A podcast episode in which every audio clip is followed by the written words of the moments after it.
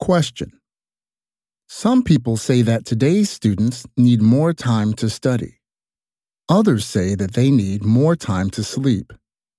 Which opinion do you agree with? Include details in your explanation. I would say to young students that they should get enough sleep. In fact, many of them are short of sleep because they spend hours surfing the web or doing SNSs. It leaves them little time for sleep. Yet, doctors say that young teenagers need at least seven hours of sleep to stay in shape.